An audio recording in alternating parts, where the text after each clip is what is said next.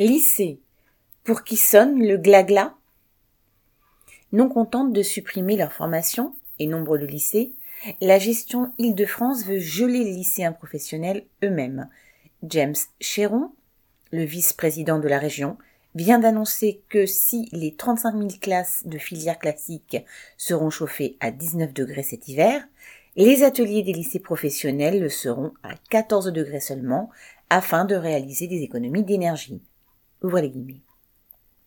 Dans un atelier, on est debout, on bouge, les conditions sont différentes, fermez les guillemets, a-t-il déclaré pour se justifier.